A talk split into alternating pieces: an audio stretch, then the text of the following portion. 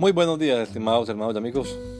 Una vez más estamos aquí con ustedes con deseo de saludarles en el nombre admirable, nombre glorioso, nombre sublime, el nombre de nuestro gran Dios y Salvador Jesucristo, el Señor.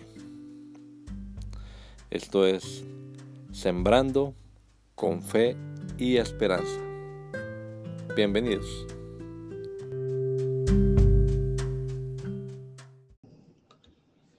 Oremos. Exhorto ante todo a que se hagan rogativas, oraciones, peticiones y acciones de gracias por todos los hombres, por los reyes y por todos los que tienen autoridad, para que vivamos quieta y reposadamente en toda piedad y honestidad. Primera de Timoteo, capítulo 2, versículo 1 y 2. No es fácil estar en posiciones de gran responsabilidad. Pablo exhorta a la iglesia a orar por todas las personas. Particularmente él menciona aquí a quienes están en posiciones de autoridad. Y el objeto de esta oración es lograr la paz civil y poder convivir así en toda piedad.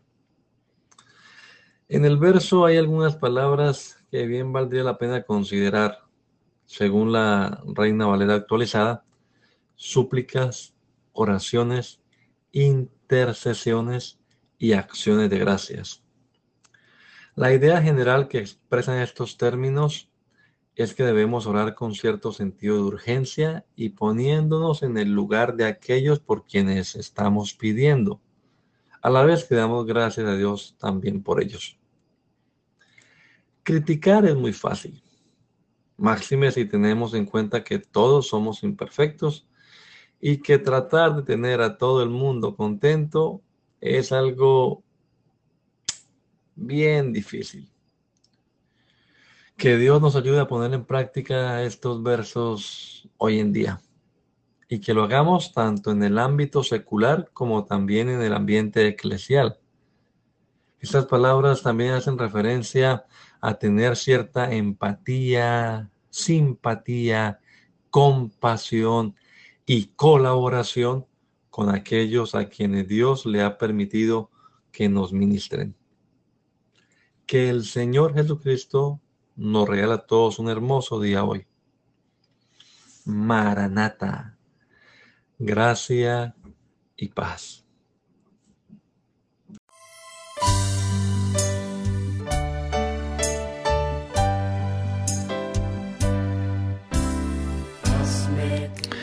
La Iglesia Pentecostal Unida Latinoamericana nos estamos reuniendo en la ciudad de Poughkeepsie, New York, en la Main Street, 691 Main Street. Allí estamos los días sábados a las 7 de la noche celebrando nuestro culto evangelístico, predicando el Evangelio del reino de Dios y el nombre de Jesucristo. Y los domingos a las 10 de la mañana tenemos la oración y a las 11 nuestro servicio dominical, escuela bíblica dominical. Venga juntamente con su familia. Será una bendición tenerles en medio nuestro.